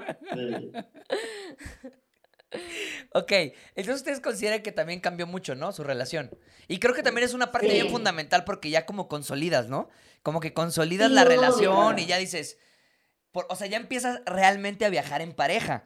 Porque al principio hay Claro. distractores y todo, o sea, nos pasó también a nosotros, pero ya cuando están los dos ya dices, ok, ahí me viene, ahí peleo viene el contigo, reto. me voy con ellos. Ahí viene el reto porque también pasa lo mismo. Como hay gente, quieras o no, no que no te vas a pelear, sino que pues hay distractores, ya como que se te pasa el corajillo y todo, pero aquí nada más son dos güeyes y, y ahora está conviviendo dos personas. Entonces, ya es cuando empiezas a viajar realmente con tu pareja. ¿Cómo fue esa Pues sí, etapa la para ustedes? dinámica- La, dinámica cambia completamente. eh, pues, a ver, digamos. No, a- pero yo, yo siento que nos unimos mucho como pareja, sobre todo en Panamá y esa zona. porque Ya, ya, ya, lo de ahí para arriba ya éramos pareja. que nos O sea, cuando llegué a con- conocer al papá acá, ya era pareja. Claro. como que nos pero pareja. y conocer de verdad en ese pedazo del viaje, porque les digo que pasó todo este pedo en Colombia, después fue el cruce a Panamá, que lo hicimos de la manera más bizarra que se nos ocurrió, que fue en lancha, ¿por qué? Y ¿Qué nos agarró sabe? tormenta en el no Caribe. queríamos tomarnos un Ah, avión. sí. Eh, estar cerca de la muerte también te hace reflexionar Claro. mucho sobre qué estás haciendo, qué significa el otro. ¿Pero vez qué pasada- les pasó? ¿Qué les pasó? La vez pasada no la contaron, ¿no? No, Esa, ¿no? no. Sí, sí, sí. Sí. eh, o sea, nos tocó una tormenta en el No, Caribe. no un la contaron iba- por una pregunta que hicimos. Bueno, se la habremos contado a ustedes, Ajá. pero eh, nos tocó tormenta en el Caribe, eh, Bueno, pero- cruzando de, de Puerto Valdía a... eh, no, perdón. Dale, Sí, no. no, Puerto Valdía a Cartí, en, en, en Panamá. Eh, un viaje que iba a durar seis horas, duró dos días. Yo quiero retroceder un poco. Pero no La idea del viaje era no tomarnos ningún avión sí, estábamos- hasta México. Estábamos muy anarquistas. Entonces, en la parte de Colombia a Panamá no hay carretera. Entonces hay Claro. dos posibilidades, mar o aire. Como el avión lo descartamos, era vamos en mar. No Los veleros eran muy velero, caros. No sé qué, y encontramos una rutita que tienes que ir como en lancha de un pueblito a otro, en lancha de un pueblito a otro, en lancha de un pueblito a otro, en lancha de un pueblito a otro, así hasta llegar a, a Cartí, que de ahí Sí. te vas a Panamá City. Entonces, pasando por las Islas Cuna, Yala y todo eso. Está muy chido Entonces- de. Está muy chido de para conocer, ¿no? O sea, el tour ese. Es hermoso. Debe estar verguísimo. Mucha gente lo hace, mucha gente lo hace, es como que es una muy buena opción como para cruzar a Sí, yo he visto Colombia, fotos de ese, Panamá de ese tour y está de huevos, está de huevos. Güey, y conocimos un pueblito en Colombia, güey. Que es se la llama- última playa, que se Se llama llama Capurganá. Capurganá, Ah, sí, sí, Ah, sí. sí. La cosa más hermosa. Esa, esa para mí es la playa más linda de mucho más que las que están ahí cerca del Rosarito y todas esas. Es una cosa, no llegan autos, porque solo puedes llegar en lancha. Entonces, Ah. De casitas con palapa. No, y- así, viste cuando vos imaginás el estereotipo, bueno, como la de la, de, la del De el Cunayala. de Blas también. Sí. El- eh, es el estereotipo de lo que uno se imagina cuando le dicen paraíso y te imaginas una islita, una palmera, una casita, la bueno, es palmerita, el eso. mar cristalino. Ah, huevo. cristalino, o sea, es eso, o sea, es muy así. Pero bueno, acá tenía la calidez de la gente de Colombia que yo no la sentí tanto en la gente de Panamá. No, Eh, no digo Sí. que no lo sean, No, digo todos que es diferente, ¿eh? o sea, Colombia son mucho Lo que pasa es más, que- eh, sí. más, más amistosos, Sí. se, se- se hacen como mucho más cerca, se hacen amigos. Son Eh, yo pienso que también- somos muy parecidos como mexicanos. Por eso también como que, que- bueno, no También, sé, también, sí, sí. el Colombia es demasiado. rápido. sí, es- Y también la manera que hablan es muy linda, porque te tratan de usted, y entonces a- in- incluso cuando te están insultando, te están diciendo usted, tú estás- se siente cordial, ¿no? Claro, claro, claro, claro. Entonces es, es otra manera de decir las cosas, eh, y nada, y nos encantó ese pueblito, nos encantó la gente de ese lugar, eh, y nos quedamos como muy enganchados. Después nos subimos una lancha, y Puerto Bardía es una Puerto Valdía es una base militar, entonces la gente de ahí era re mala onda. Cuando nosotros cruzamos, había subido, como, no sé si se ha subido, eh, habían asignado, designado como nuevo papa a Bergoglio, o sea, el Ajá. Papa Francisco. Y entonces la gente de ahí era re- muy católica, pero como, como que estaban enojados que el papa era argentino y no panameño, no sé. Y yo soy atea, a mí la verdad no me afecta. que Claro, el- Claro, claro, el claro. Papa sea argentino. Y la verdad que Bergoglio es un personaje bastante controversial, ¿no? Claro. No, andemos en eso. No voy a entrar en eso. Entonces, no era santo de mi devoción. Claro, claro. Y entonces estos tipos ahí como, ay, estás contenta que el Papa es argentino. Y yo, me vale madre que el Papa sea Claro. argentino. Sería- eh, y, y como que sentimos una hostilidad, veníamos de un cariño bárbaro de la gente de Colombia, y cruzamos a Paraguay como una cachetada. A él lo trataron mal en migración, le hacían chistes eh, feos con que era mexicano, le decían, ay, tenés una Ah, Yo guitarra. viajaba con mi guitarra. Y decían, no, decían, no, Ay, tenemos que abrir para ver que no traigas un arma.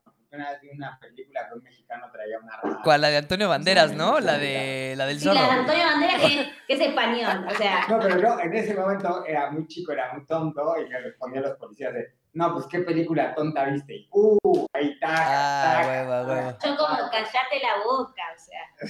Sí, sí, sí. Eh, ¿Viste cuando eres chiquito e irreverente? No, pues que Sí. quieres ser rebelde, güey. Que, ya cállate, señor. que sí, sí. Como, Como que no te quieres dejar. Yo también era así. Sí, sí, sí. sí, porque a mí, a mí me hacían chiste con que Maradona era drogadicto y yo no decía nada, y listo, o sea. Claro, claro. Maradona, claro. o sea. Y bueno, otra dinámica que nos empezó a pasar primero es conocerte de verdad, porque a ver, cuando tú vives en tu ciudad con tu pareja, tú tienes tus amigos, ella tiene sus amigos, cada quien hace su vida, pa, Sí. pa, pa.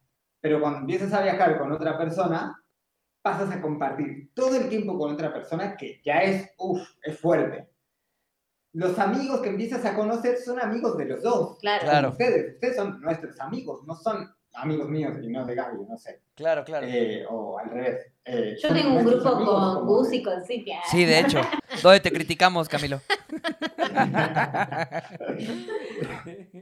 Entonces, la- las dinámicas pasan a, a cambiar mucho y también pasa algo de que empiezas a conocer como otras parejas y viajas por un tramito pequeño, un tiempito viajas con otras personas Claro. y así, pero, pero sabes que son tramos cortos, que ya no es como un, como cuando empezaste de esos que- como para O, como que, ah. o sí, sí entiendo, o sea, como que se hace un lazo de, oigan, quieren viajar un momentito juntos, pero sabemos que en Sí. algún momento, y puede pasar meses, ¿no? Pero que en algún Sí, sí, momento, sí. este, no se, va- no, se van a separar, ¿no?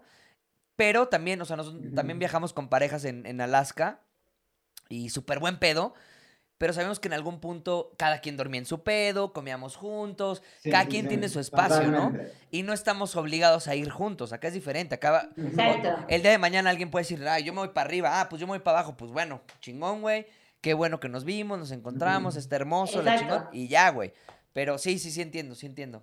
Te, te da otra dinámica y Sí. también lo que pasa es que, o sea, ya hay como, con- o sea, hay más confianza y como todas esas cosas que al principio a uno le dan como cosa hacer delante del otro, pues ya empiezan a pasar. Pero también tú tienes más experiencia en el viaje, entonces también tú ya sabes cómo, Obvio. cómo decir, oye, sí, Obvio. sí viajamos, pero en cualquier momento yo me voy a la chingada y la la la, o sea, como que No, empieza a haber pero, una pero dinámica. hablo de cosas como el momento en que uno tiene que ir al baño. Ah, o, ya. No sé, una flatulencia, un eructo, que Claro. al principio de una Pero, relación, ¿cómo la- uno- uno esconde No, yo sí. como todas esas No cosas. mames, güey, yo les voy a decir algo, yo el primer día, güey, que viajé, el primer día, día uno, güey, yo me pedorrié con Cintia y le dije, en mi vida, güey, neta, güey, yo no voy a aguantar, güey, porque iba a durar un año, cuatro meses. Yo no voy a aguantar un año, cuatro meses, güey, aguantándome pedos. Sorry, güey, aquí, día uno, rompo el pinche trato. Ay, pero Gus se pedorreaba desde que éramos amigos. O sea, Ah, bueno, sí. Él Claro. nunca ha Pero lo, como pero lo firmé como novio. O sea, dije, aquí lo firmo como novio. Allá eran, Claro. pedos, allá eran pedos de amigos, aquí son pedos de novio. Y, se- Bueno, y pero fueron fuertes. Llevamos poco tiempo juntos, entonces fue como lo que te pasa en la etapa del Claro, enamoramiento, claro, y todo claro. eso nos pasó Claro, durante el viaje, y después viene la parte en que se afianza la relación y en que ya esas cosas es como, como ay, o sea, a, mí al principio yo soy como muy pudorosa con cuando tengo que ir al baño, entonces Claro. como, ay, vete para allá, pongo música, un chingo de cosas Claro, para que claro, claro. como que, que la atención no esté puesta ahí y después ya es como, bueno, ya está, o sea, Ya es algo estamos. que todo el mundo hace, o sea. Claro, sí, sí, sí. sí, Yo con, total. con los pedos siempre he sido muy desinhibido, entonces creo que desde que nos empezamos a No sé conocer. si, no sé si eso es de día- hombres, güey. Un día fui a la casa de Gaby, le dije, tengo pedos, perdón. Tengo pedos. Ahí, ahí yo rompí el hielo. A huevo, tengo pedos intestinales y emocionales. Él, él, él se desinhibió antes que yo. A huevo, a huevo, Yo- yo- yo más tiempo. Sí, no, acá igual acá, también. igual acá también. De hecho, a Cintia nunca le he escuchado echarse un pedo. Ah. No, pero sí también, o sea, como que el pedo aquí como de los, literal, el pedo de los hombres es que como que sí, sí, como que siempre son, o sea, Animales, dinos animales, dinos animales. No, pero como que, eh, por lo menos en México, tipo, y no es en el mundo, ¿no? O sea, no generalizo, pero como que siempre es como que los hombres siempre están echándose pedos todo el tiempo y como que... El mexicano promedio es muy No, pedorro. o sea, hablando yo de mis amigos, hermanos, familia, todo mundo, o sea, y como que las mujeres siempre es como que no, y Pero se los aguantan a lo mejor. Pues Como sí, que yo, sí- yo por eso obvio. digo, siento que el hombre le vale más madre echarse un pedo. Sí, porque hay más pudor, bueno, hay más patriarcado Ay, por ay, medio, Puede ser, puede ser. Sí, puede ser, puede el ser. pedo en la mujer está muy mal. Eso hay que Sí, decirlo. puede Y ser. hasta hay, una, hay un estudio de la Universidad de Michigan que dice que... No, pero Ah, sí te voy a decir algo. En mi familia, que somos de la Huasteca, a nos vale madre, güey. Ahí no, ahí no este, discriminamos perro, hombre, mujer, güey. Nada, güey. eh, todos pero nos- mujeres, Todos nos pedorreamos, güey, juntos, güey. Ahí sí. Si me están escuchando mi familia, m- se va a reír ahorita, güey, porque todos nos hemos fumado los pedos de todos, güey. Entonces. Pongan abajo, confirmo. Ajá, por favor. Pongan- los de la Huasteca a mí me da muy... No, Todos los de la Huasteca pongan confirmo. A mí me da mucha risa eh, Reginita, nuestra sobrinita, así porque de repente estamos jugando y así de, no sé, decimos como adivinanzas, ¿no? Ajá, sí. Es una persona muy enojona y no sé qué, no sé qué. Entonces ella tiene que decir de quién estoy am- estamos hablando. Obviamente de la familia, ¿no? Sí, de la familia. Entonces, pon tú así de, es una persona enojón y se echa pedos, no sé qué. Gus. Gus. Y así lo, lo dice. Entonces, siempre, y cuando le toca a ella es como, es una niña muy pedorra, yo. Y así, pero ella es como muy orgullosa de que sí, yo soy muy pedorra. Huastecos, los huastecos estamos orgullosos de nuestros pedos. No negamos un pedo. Un pedo nunca se Un niega. pedo no se niega en un huasteco. No, Así. no. Pero no es sano, no es sano, güey. No. No hay que tenerlo. Son gases, son gases que hay Sí, cosas que hay que eliminar. Pero. No, no mames. Y hay gente que se ha ido al hospital por un pedo, güey.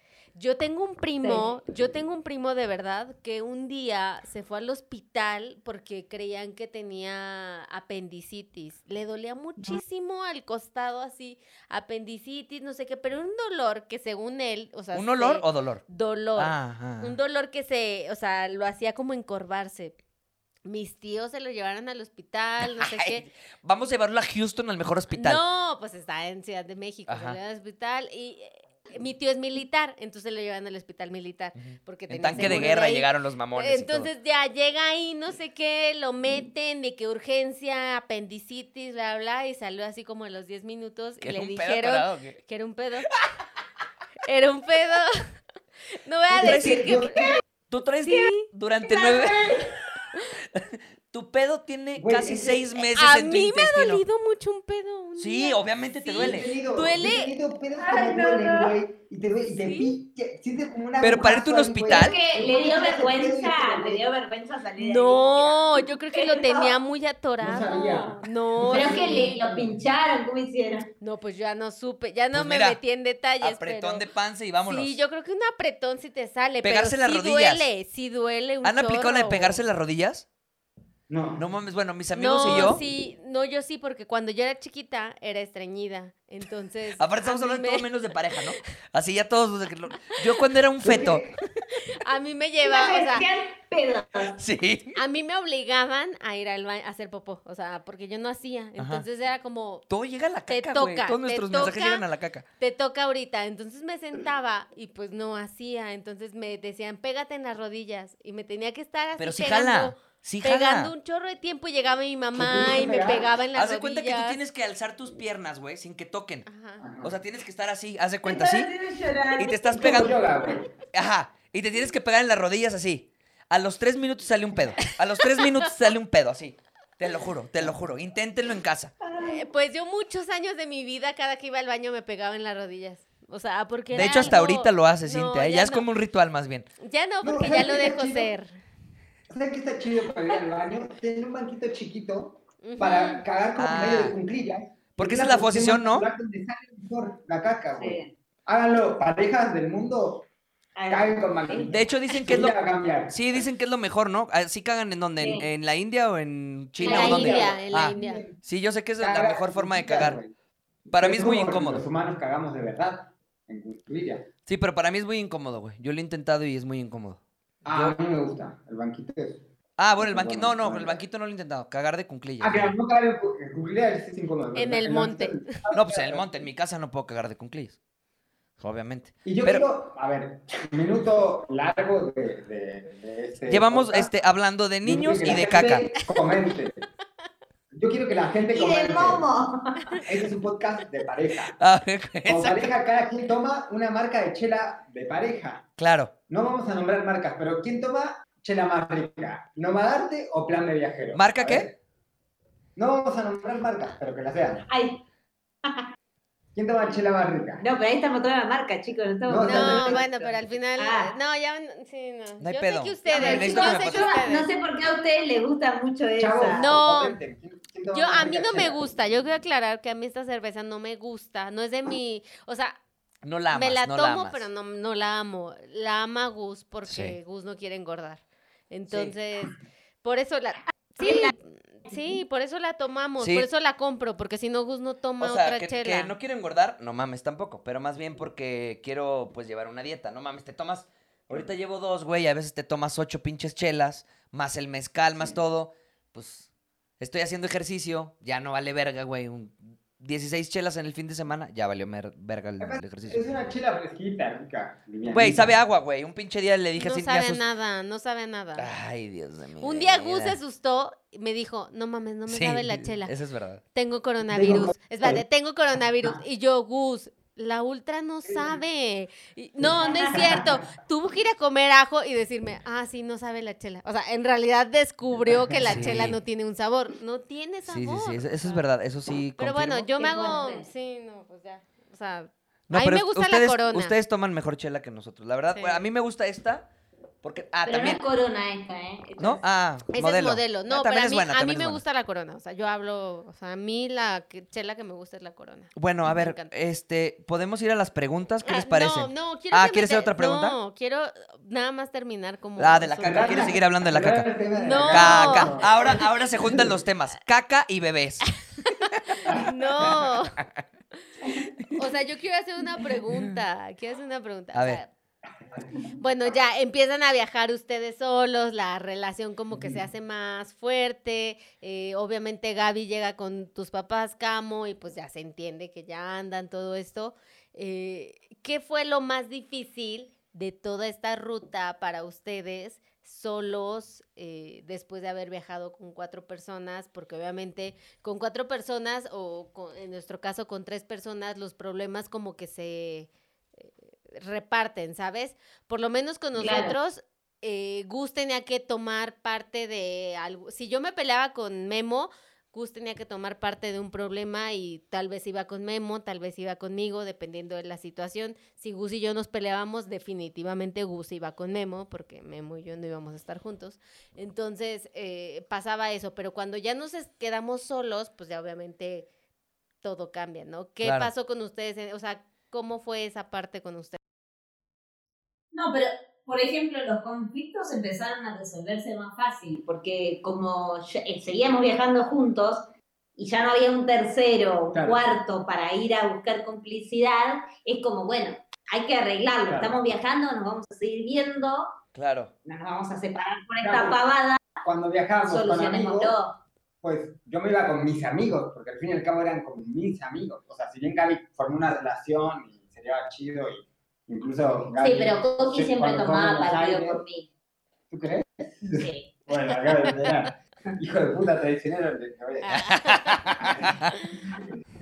Eh, pero, por ejemplo, me acuerdo cuando estábamos con ellos, nos peleamos en Ecuador, en, en montañitas, y te fuiste a caminar sola, Ah, y yo me no. quedé con ellos. Me fui a caminar sola, pero claro, me acordé que era mujer y eran las 12 de la noche. Y, Y es la dije, montañita.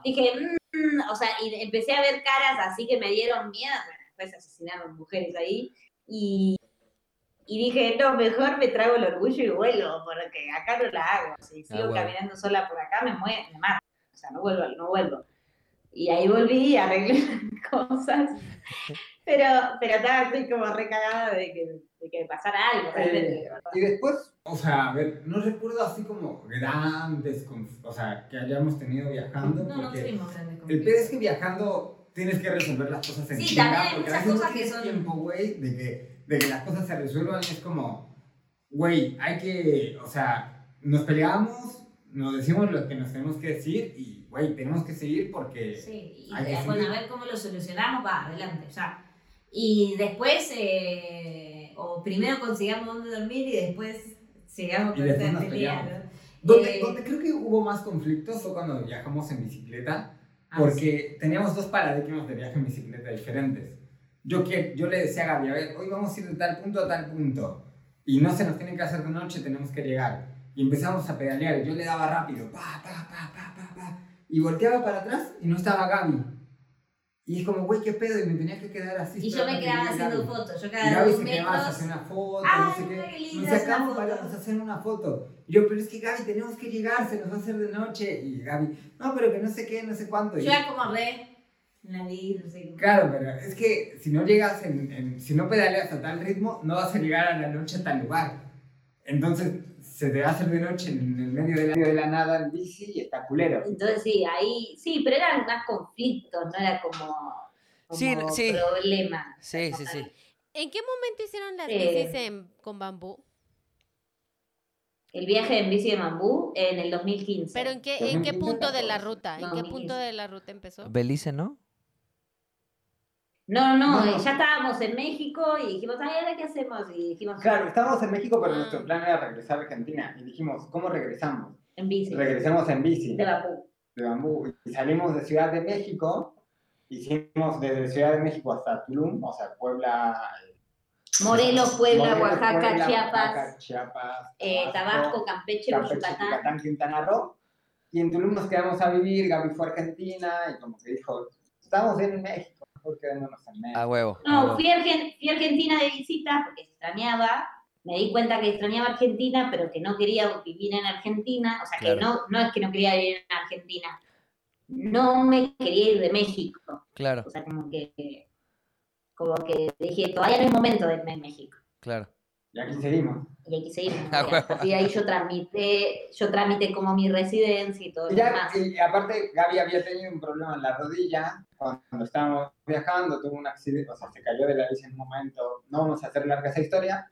Entonces, el viajar en bici se estaba complicando porque Gaby Claro. se tenía que recuperar de la rodilla, eso. y- Es que, güey, de- debe estar de... O sea, neta, yo creo que viajar en bici está muy cabrón, güey. O sea, está muy... Pensamos que es muy fácil, güey.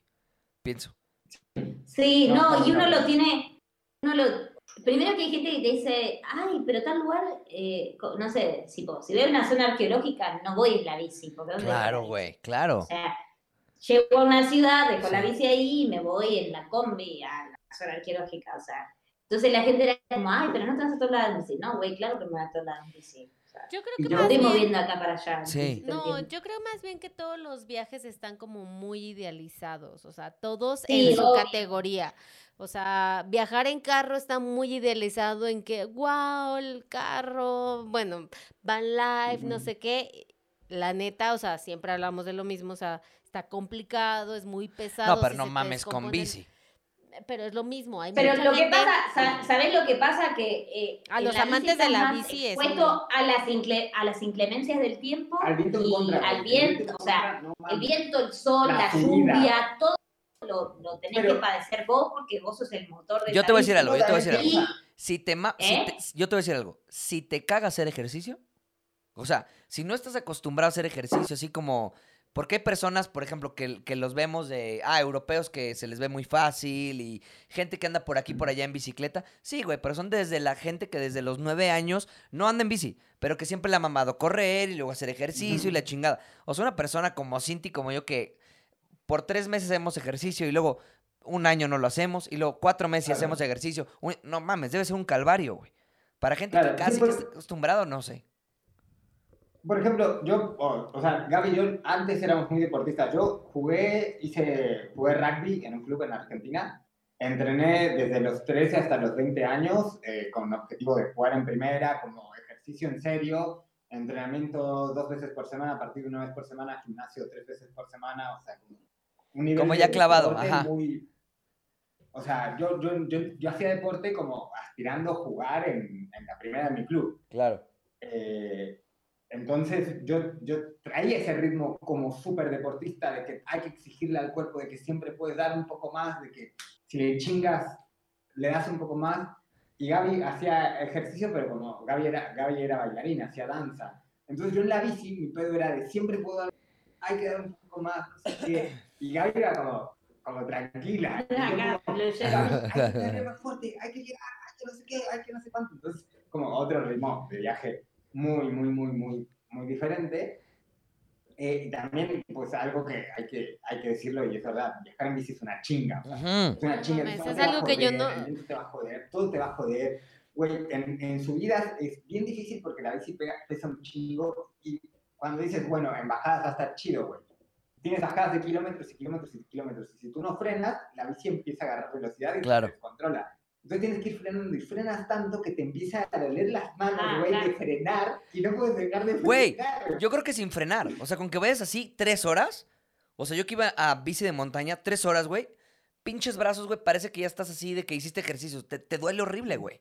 Por simplemente Tienes este- mantener la Ajá. fuerza del, del, del- del manubrio, No, güey. el Sí. físico- el físico- traes peso adelante, El físico te cambia un montón, sobre todo en las mujeres, es como que las piernas se, se ensanchan mucho, se ensanchan mucho acá. Y, y yo venía de un cuerpo muy delgado, muy flaquito, y de pronto era como, como que no entendía el nuevo ensanchó, cuerpo que tenía. Mu- como mucho músculo y yo me puse flaquito, flaquito, fla- o sea, musculoso, pero flaquito, o sea, cero Sí. grasa, Sí, sí, sí. Cuer- cuerpo de caraquero. Sí, güey. El que hace Entonces sí, entonces eh, todo, todo eso era una... Pero además, o sea, hablando de eso, ¿no? O sea, lo de que muchas veces la gente ve la foto de, no sé, la casa de campaña y la bici ahí afuera y los piecitos, o lo mismo en el auto, la combi o lo que sea. Pero te, to- te tocó una chinga llegar hasta ahí. Para Sí. poder subir la foto, te tenés que ir al Walmart O como ustedes, ¿cuántas, para poder subir la foto, porque ahí en la montaña no hay wifi. cuántas veces Claro. se les rompió el motor cuando no se tenía que romper el motor? O No, cuando no, No, podían sí. frenar la camioneta y porque no arrancaba y que la tuvieron que frenar por esa cosa en la carretera de Alaska y que después no podían arrancar y la policía era como, Sí. bueno, sigan, sigan, sigan. Sí, güey, sí, sí. sí. Infinidad, infinidad. Y, o sea, por eso digo, o sea, yo que batallé en una, en un carro, güey, que voy escuchando musiquita, que por lo menos voy un poquito más caliente, que, si me quería parar me paraba, güey. Que tenemos O sea, comida. o A mí sí me gustaría, sinceramente, hacer un viaje en bicicleta, pero yo te puedo decir, ah, bueno, mil kilómetros, güey, mil quinientos kilómetros, dos mil kilómetros, órale, güey. Pero no me iría como Carlos, este, el del podcast este pasado, Car- eh, Alaska, Argentina o algo así, o sea, no lo haría, güey, jamás lo haría, güey. Así lo quería hacer. ¿Cómo? Eh, hoy ya no, y en esa época sí lo quería hacer. Ah, huevo, Hoy huevo. ya no. Hoy ya no, es una chinga, está chido, el que lo haga. Qué chingón, Sí, sí, sí, claro, claro, claro, claro. Sí, yo hablo por mí, yo hablo por mí. Sí, sí, sí, sí. es Por muy ejemplo, valiente. hay mucha gente, nos encontramos así como cuando estuvimos en Alaska, hay mucha gente que hace como esta onda del Alaska Highway. O sea, mucha gente ya más grande, obviamente viejitos, pero está chida esa forma, ¿no? O sea, quiero hacer esta ruta, el Alaska Highway. Exacto, Ajá. exacto. Eso para De mí está chido. Dawson's Creek hasta Sí. la front hasta el Dalton Highway, que es como pasando Porque la lo frontera. otro es como a quién le, está- le estás queriendo demostrar algo. O sea, Claro. hay Ajá. Hay zonas que son muy pesadas, hay zonas que son muy calurosas, hay zonas que realmente son aburridas, o sea, que no hay nada. Sobre todo en bicicleta cuando es plano y no hay nada y que vas en la carretera y no se ve nada para los costados.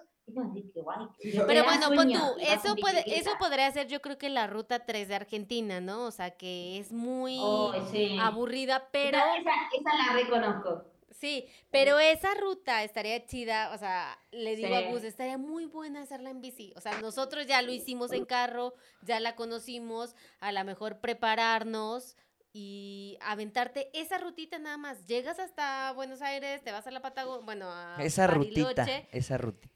Es larga. son Sí. varios kilómetros. Son como No. pinches 2000, 2500 No, kilómetros, bueno, no sé yo cuánto. sé que es muy larga, pero no me voy a ir desde México hasta allá. O Ah, sea, bueno, sí, Llego sí, directo sí, sí, ahí, sí. hago esa ruta, que es la, la ruta 3 desde Bariloche, bueno, agarrarla como en el punto de Bariloche y llegaras a Ushuaia y te la vas intercalando, Chile, Argentina, que debe estar pesada, debe estar Sí, pesada. Yo me por los acuerdo que- vientos patagónicos. y yo me acuerdo que fue pesada en la combi, digo, en el bochito, debe estar muy Sí, debe estar pesada en cabrón. bici, ¿no? Pero un reto chido, lo haces, terminas, te regresas a tu casa y se acabó, ¿no?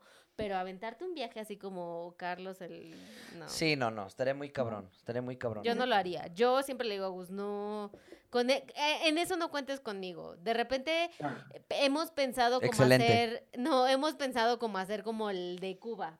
O sea, Sí, yo quiero hacer la isla. Yo quiero hacer Cuba en bicicleta. Algún día, no ahorita ni mañana, pero algún día me gustaría agarrar, eh, recorrer toda la isla en bicicleta. Son como mil kilómetros, no, como mil, dos Esa mil yo me la kilómetros. podrá aventar. O sea, a pesar de que también sé que es pesada, o sea, como que Sí. es Cuba y Pero también, ahí les va. O sea, Cuba, ¿ya, ¿ya conocen Cubán? ¿Cuba?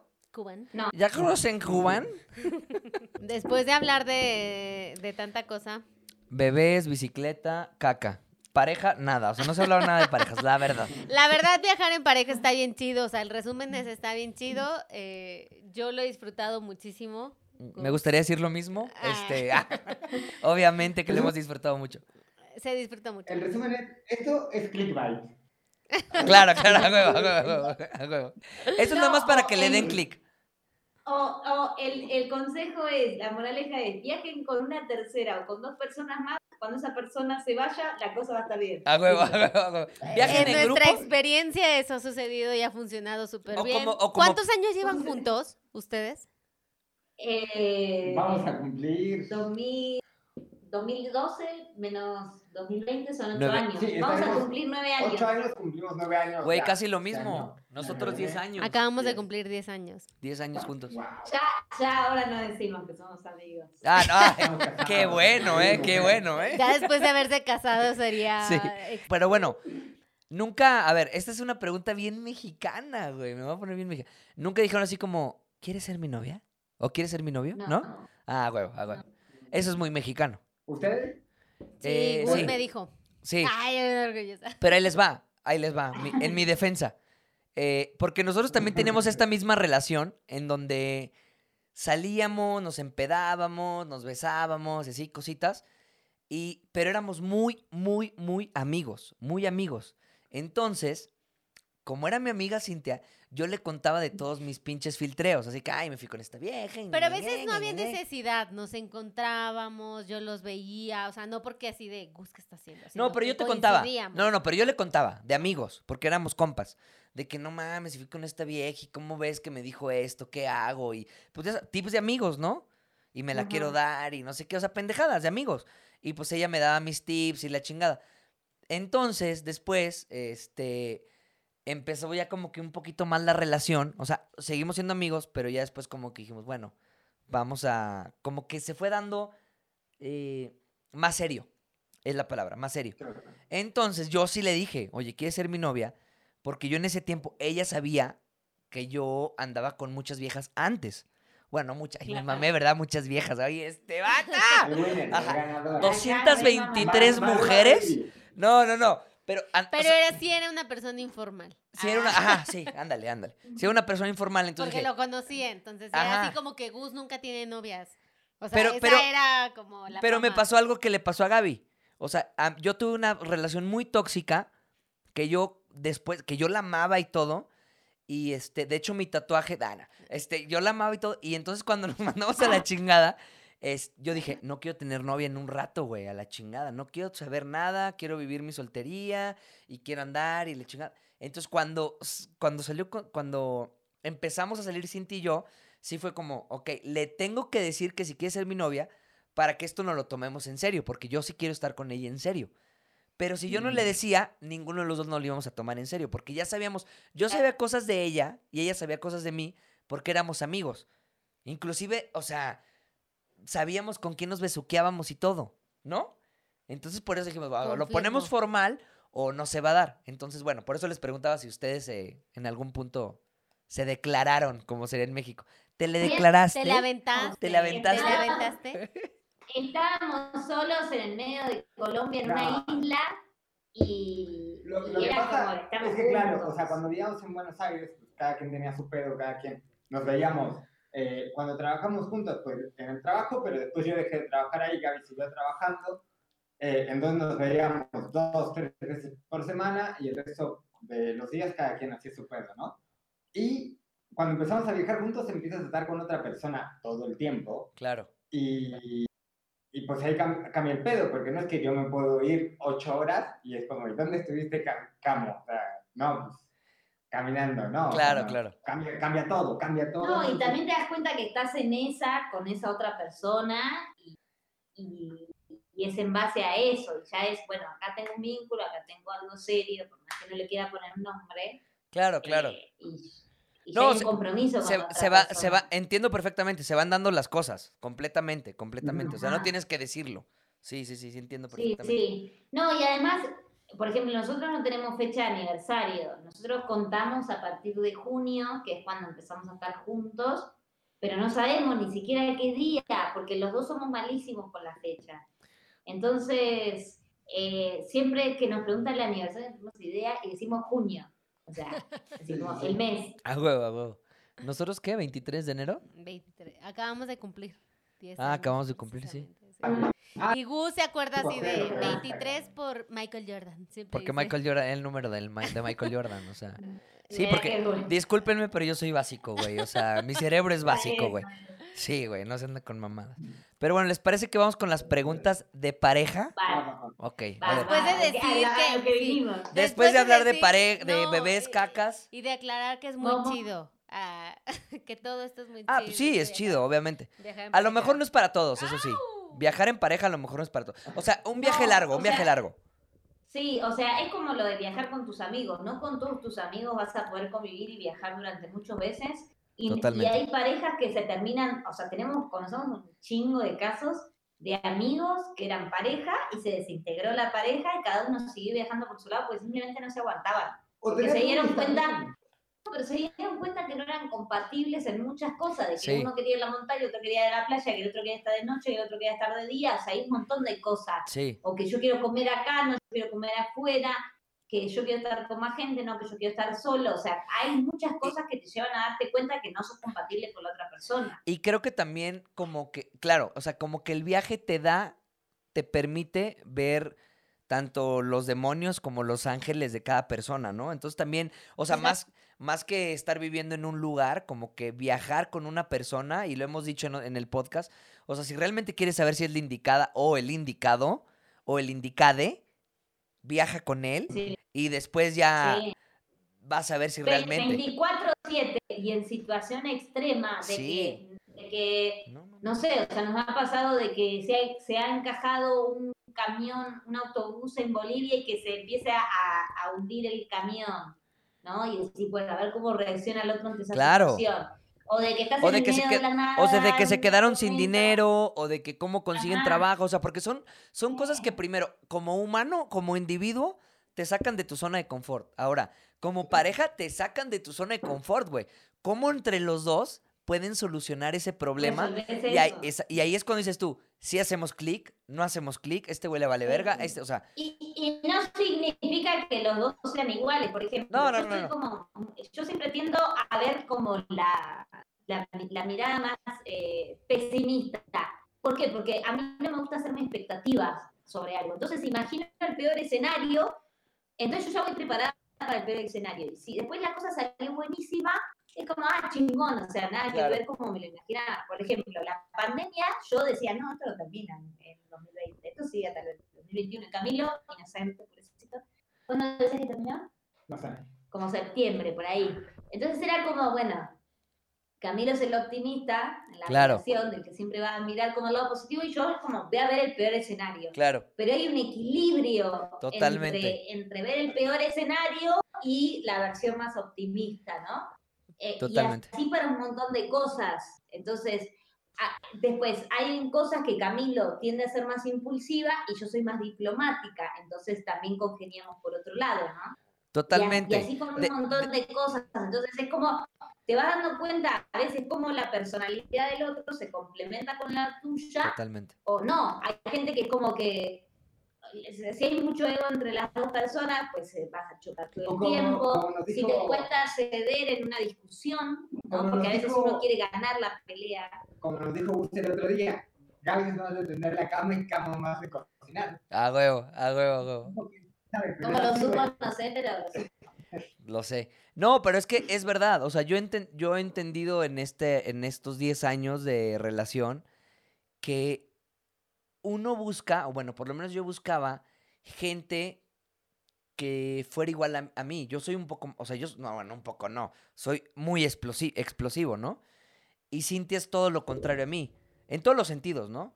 Entonces, ahí te das cuenta que realmente una pareja no es necesariamente algo que funcione, porque pues, seguramente dos iguales también puede funcionar. Pero cuando hay un equilibrio es cuando realmente la otra persona te complementa, porque la otra parte, tú eres ciego. En esa parte eres ciego. Y entonces la, esa persona te da esa visión.